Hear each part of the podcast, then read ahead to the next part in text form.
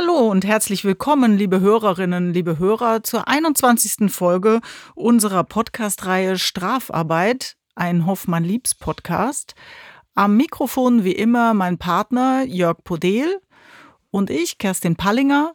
Wir beschäftigen uns heute mit einer passend zur Adventszeit goldigen Thematik. Der Podcast heißt ja auch ähm, es ist nicht alles Gold, was glänzt. Jörg, was hat es damit auf sich? Was ist der genaue Inhalt, den wir uns ausgedacht haben? Ja, es geht diesmal um einen sehr aktuellen Kriminalfall aus Hamburg.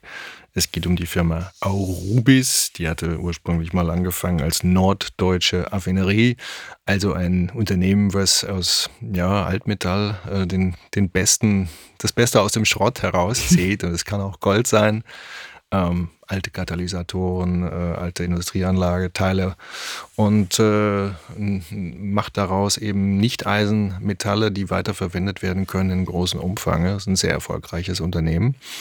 Und äh, da hat es in diesem Jahr einen großen Betrugsfall gegeben und äh, Diebstähle, die äh, uns äh, zum Thema ja, Kontrolle im Betrieb führen und wie man überhaupt Kriminalfälle dort verhindert. Also, ich erzähle mal kurz, worum es geht. In, Jawohl. Es ist Folgendes passiert.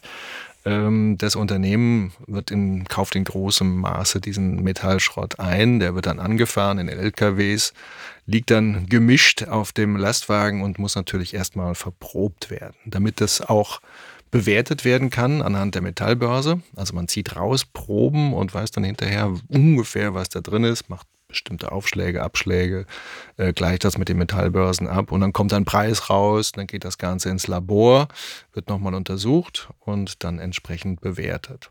So, bei diesen Anlieferungen hat es ein Problem gegeben, nämlich auf dem Weg zwischen dem Lastwagen und letztlich dem Labor muss irgendwas passiert sein, dass diese Proben, ähm, im Jargon heißt es, gesalzen wurden. Also die wurden verändert und durch die Veränderung haben die ähm, eine falsche Bewertung bekommen, eben dass Aurobis viel zu viel bezahlt hat. Also man spricht hier über mehrere hundert Millionen. Das ist schon wow. ein ordentlicher mhm. Schaden äh, der dort äh, passiert ist.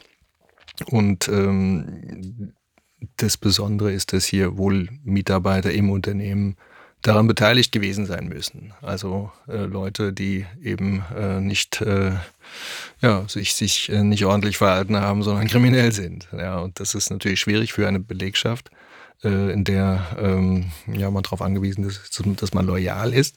Das Ganze geht dann hoch äh, als Thema, äh, weil eben erst bei einer ähm, routinemäßigen ähm, Inventur wurde das festgestellt, dass man eben nicht diese Werte im Lager hat, wie sie eigentlich nach den Rechnungen ähm, bestehen müssten. Dann kam man erst drauf, hat externe Ermittler dran gesetzt und äh, später auch Anwaltskanzleien eingesetzt.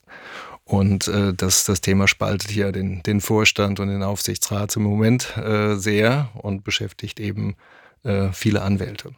So. Mhm. Das ist die eine Sache, die dort passiert ist. Und zum gleichen, im gleichen Zeitraum sind auch ähm, ja, sogenannte Metallfäksel, mhm.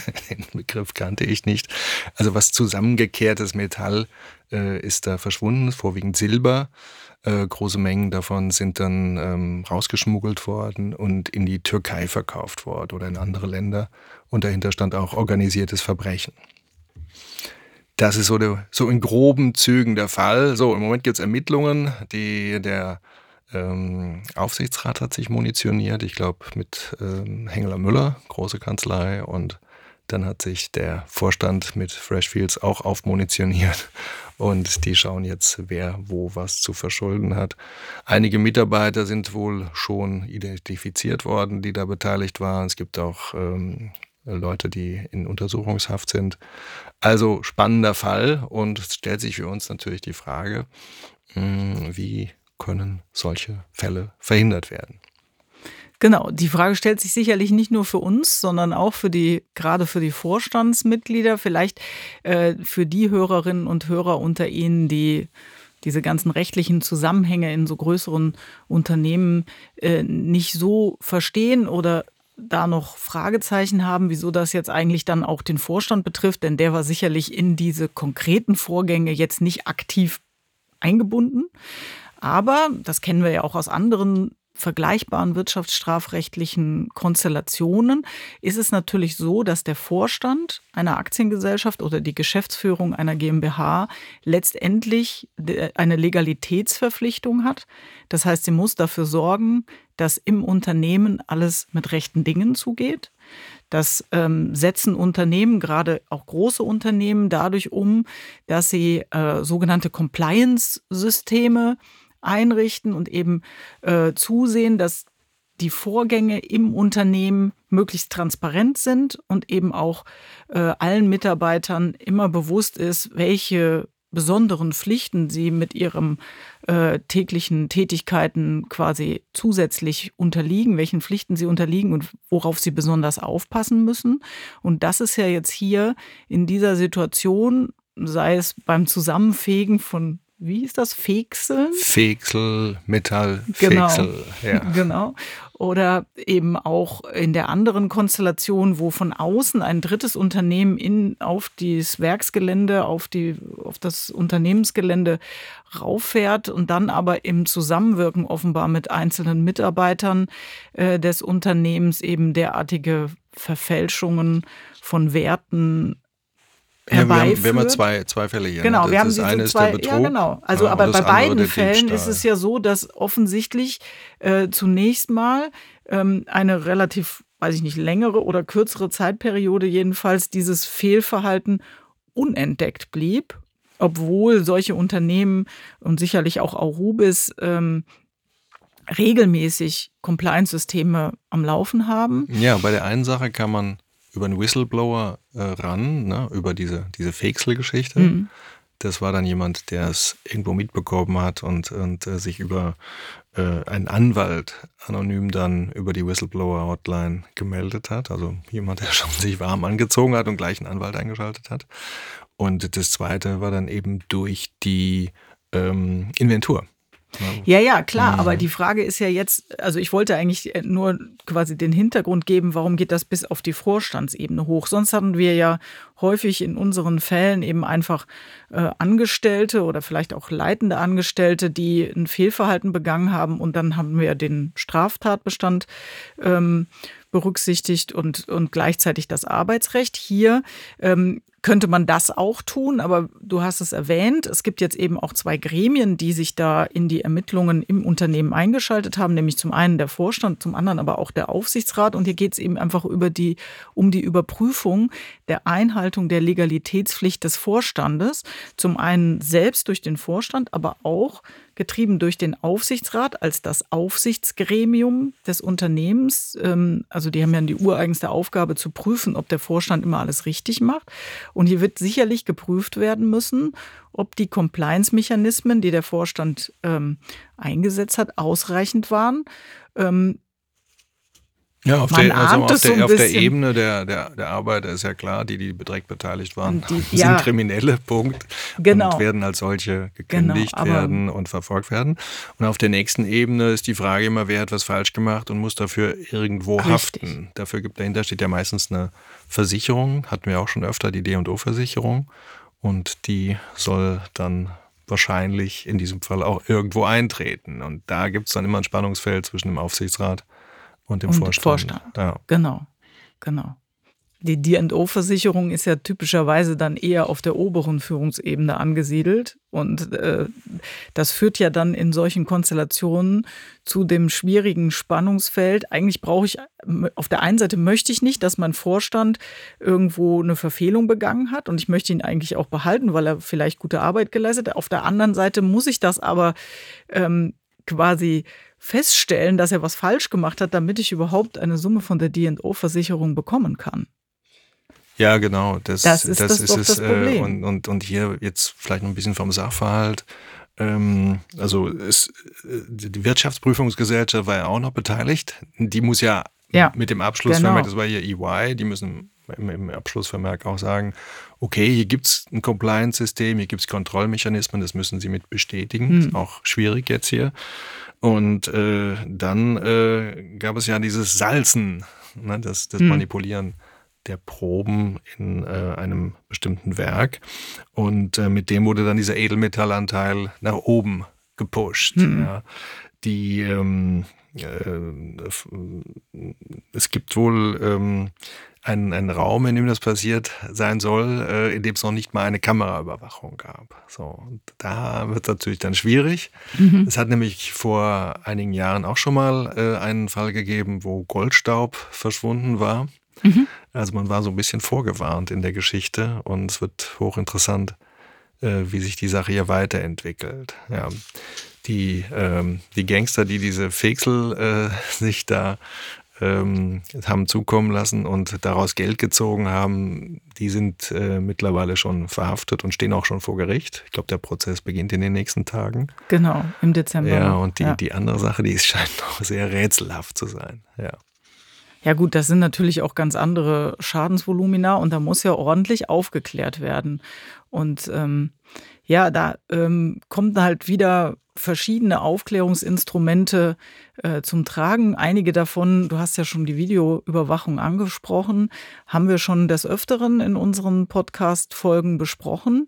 Hier ist eine Besonderheit, glaube ich. Ähm, hier hat das Unternehmen ich weiß nicht, ob das schon abgelaufen ist oder wie das zeitlich war. Jedenfalls soll es eine sogenannte Amnestiezusage für Mitarbeiter gegeben haben, glaube ich. Oder? Ja, genau. Man hat versucht, hier jetzt alle möglichen Mittel einzusetzen. Also Kameras gab es eben in diesem Raum nicht. Man hat die, die Sache nicht gefilmt. Wenn man es gesehen hätte, hätte man sagen können, okay, der rechtmäßig gefilmte Vorsatztäter, mhm. ja, der, genau. der, der, darf hier überführt werden durch die Kamera. Das hatten wir in unseren früheren Podcasts schon mal. Mhm. Also im Supermarkt hängen ja auch überall äh, die Kameras ja. und, und wenn dann jemand in die Kasse greift, dann ist ja das eben zufällig mitgefilmt.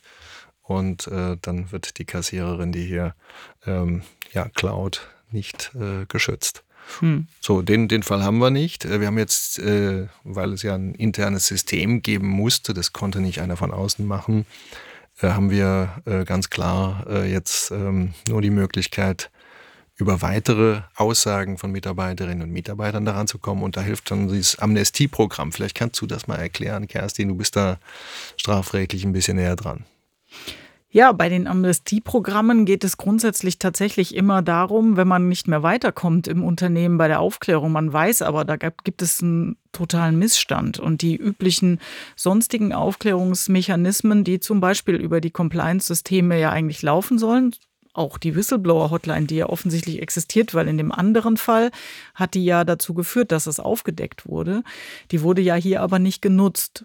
Und ähm, die Amnestiezusage, die soll halt diese Möglichkeit, sich nach dem Motto Reden macht frei, eben von irgendwelchen Dingen auch frei zu äh, sprechen, ähm, äh, zusätzlich ermuntern, dass man eben Dinge offenlegt, die man gesehen hat ähm, oder die man selber vielleicht auch begangen hat. Bei der Amnestiezusage geht es tatsächlich darum, dass, also so wie ich das kenne, dass eben ähm, die Mitarbeiter angeschrieben werden oder aufgefordert werden, in einem bestimmten Zeitraum, einer bestimmt festgelegten Periode, eben alles das über bestimmte Sachverhalte zu sagen, was sie wissen oder was sie gehört haben. Ähm, und man sagt ihnen eben gleichzeitig, deswegen Amnestie zu, dass diese Aussage jedenfalls arbeitsrechtlich und auch zivilrechtlich keine negativen Folgen für die Mitarbeiter haben, selbst wenn sie dabei feststellen oder wenn dabei offenbar wird, dass der Mitarbeiter selbst auch Fehler begangen hat.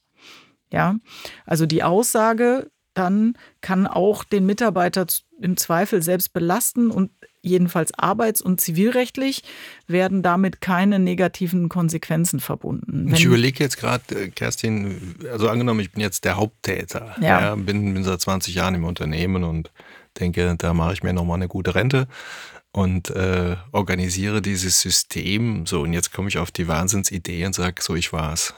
ja, mit Amnestieprogramm. So, was, was passiert denn da? Da kann ich doch jetzt nicht ganz straffrei ausgehen. Nee, das eigentlich nicht. Das, das sage ich, deswegen habe ich das ja so ein bisschen abgeschichtet. Also die, die, das Strafrecht, ähm, das auch in der Amnestiezusage zusätzlich zu erfassen, ähm, das würde ich äh, meinen Mandanten jedenfalls nicht empfehlen. Natürlich kann man das versuchen. Äh, vielleicht ein gutes Beispiel ist das Kartellrecht, weil beim Kartellrecht, bei Kartellrechtsverstößen ist es ja so, dass der, ähm, dass das Unternehmen immer selber auch entscheiden kann, will ich ein Verfahren, ein Verhalten anzeigen und, und mich selber quasi anzeigen als Kronzeuge oder, ähm, oder so? Äh, oder tue ich das gerade nicht? Und deswegen ist die Amnestiezusage im Kartellrecht eben klar, da ist es möglich, dass man auch sagt, ähm, ich stelle dich auch vor kartellrechtlichen Problemen frei, weil ich als Arbeitgeber oder als Unternehmen selber entscheiden kann, will ich das zur Anzeige bringen oder nicht. Bei der strafrechtlichen äh, Komponente, je nachdem, welchen Umfang die möglichen Verstöße haben, so wie jetzt hier in diesem Fall, mit derartig hohen Schadenssummen, da halte ich das für eigentlich ausgeschlossen, dass man auch eine, also man, der, natürlich kann der Arbeitgeber oder das betroffene Unternehmen ja ohnehin nur so weit gehen in, an der Stelle und sagen, ich werde dich selbst nicht anzeigen bei der Behörde. Ja, also Aber wenn das Ganze das offenbar wird. Zivilrechtlich dann, genau. und, und, arbeitsrechtlich. Ne? Genau. Also ich werfe dich nicht raus ja, ja, und ich verlange keinen Schadenersatz von dir. Aber wenn das Ganze offenbar wird, dann kann es sein, dass es strafrechtliche Konsequenzen hat. Also dann besser wie Steve McQueen mit dem Koffer nach Brasilien fliegen, ja. ja, das weiß ich nicht. Das muss natürlich ja noch jeder für sich selber wissen. Der, der Kern der Amnestiezusage ist ja, ähm, also das alleine, dass man nur straffrei bleibt, wenn man jetzt was sagt. Ähm, das reicht ja nicht aus, weil das ja im Grunde das ist, was man über das Whistleblowing-System, insbesondere jetzt, wo die Whistleblowing-Systeme ja auch in diesem Monat scharf geschaltet werden, ähm, sollten, jedenfalls nach den gesetzlichen Vorgaben. Da ist ja, das ist ja noch nicht ausreichend, weil diesen Anreiz, ich bleibe straffrei, wenn ich was sage, habe ich dann ja auch schon über die Whistleblower-Hotline. Aber hier beim Amnestiesystem oder bei der Amnestiezusage geht man halt als Arbeitgeber einen Schritt weiter und sagt, ihr habt jetzt diesen Zeitraum, bitte alles auf den Tisch. Wenn ihr nicht kommt und, ihr, und wir aber hinterher feststellen, ihr habt was gewusst oder ihr seid sogar beteiligt und habt diese Amnestiezusage nicht genutzt, dann drohen wir euch ähm, harsche Konsequenzen an. Also dann insbesondere auch arbeitsrechtliche ja, Konsequenzen. Ja. Also ich halte ihn wirklich kritisch, den Fall hier für den, den Vorstand, der sonst eigentlich ganz erfolgreich war weil das äh, die Angelegenheit betrifft ja so den, den Kern der Wertschöpfungskette. Ja. ja also ja. da wird das Geld verdient oder verloren bei der Bewertung dieser Analysen. Das ist ja ein tolles Unternehmen der Kreislaufwirtschaft, eigentlich hm. ein Vorzeigeunternehmen. Und äh, da bei der Anlieferung und bei der Kontrolle der äh, entsprechenden Lieferungen, da, da entscheidet sich letztlich der Geschäftserfolg. Ne? Das ist richtig, ja, ja. wenn es da lasch war, wird es schwierig. Ne? Ja, also äh, interessant ist ja, ähm, es gibt ja solche Fälle, solche Fallkonstellationen auch ähm, auf vielleicht ein bisschen kleinerer Ebene mit ein bisschen geringeren Schäden, ähm, zum Beispiel auch in der Getränkewirtschaft. Also das hat, ist uns ja auch schon mal untergekommen, ähm, dass äh, zum Beispiel bei Leergutrücktransporten ähm, dann eben einfach äh, zu einem Getränkehersteller wird ja das Leergut irgendwann vom Getränkefachgroßhändler wieder zurückgefahren und dann wird behauptet auf dem LKW, ähm, da sind so und so viele Kisten mit so und so viel Flaschen und möglicherweise wiegt zum Beispiel der Getränkehersteller dann auch die Ladung, ähm, also das Gewicht des LKWs und kann danach ja so gewisserweise hochrechnen und eruieren, ähm, wie viel Flaschen und wie viel Kästen sind denn auf dem LKW. Wenn aber ähm, tatsächlich auf dem LKW kriminellerweise natürlich irgendwelche äh, Sandsäcke oder sowas zusätzlich verfrachtet sind, dann kann man sich da auch gut und gerne verschätzen. Und dann stellt man hinterher fest, man hat zwar eigentlich, man glaubt zwar eigentlich, dass man eine gewisse äh, Anzahl von Pfandflaschen und Pfandkästen in seinem Bestand zurückbekommen hat. Und tatsächlich sind es aber deutlich weniger. Und ähm, man denkt dann immer, naja, diese Pfandbeträge, ähm, das sind ja alles nur so Cent oder früher hätte man gesagt Pfennigbeträge. Aber das summiert sich sehr, sehr schnell in sehr, sehr große äh, Summen. Und äh, da gibt's eben ähnliche Konstellation, vielleicht nicht ganz so komplex und schwierig wie jetzt aus Schrotten irgendwelche Metallwerte und äh, Zusammensetzungen rauszuziehen. Aber tatsächlich ähm, haben wir solche Konstellationen eben auch in anderen Branchen, dass von dritter Seite Ware angeliefert wird und die eigenen Mitarbeiter dann äh, in irgendwelche betrügerischen Machenschaften verwickelt sind. Ja, man lernt ja immer eine Menge bei solchen Fällen. Also Ja. ich lese 50, 50 Tonnen Gold holt Eurobis aus, aus Schrott pro Wahnsinn, Jahr ja. raus. Das ist, ist wirklich eine Menge. 900 Tonnen Silber, ja, Hm. das ist unvorstellbar. Und ja, wie wir gelernt haben, ist nicht alles Gold, was glänzt. Ja, das äh, denke ich war, war ein ganz gutes Learning heute. Genau, genau. Ja. Ja, jetzt bleibt uns nur den, Wein den Weihnachtswunsch auszusprechen. Der Weihnachtswunsch. Ja, Genau. Ja, also frohe Weihnachten, liebe Hörerinnen und Hörer. Wir Das wünsche ich auch. Frohes Fest und freuen uns, wenn Sie das nächste Mal wieder reinhören. Wenn es wieder heißt, Strafarbeit ein Hofmann Liebs Podcast mit Jörg Podel und, und Kerstin Pallinger. Tschüss. Tschüss.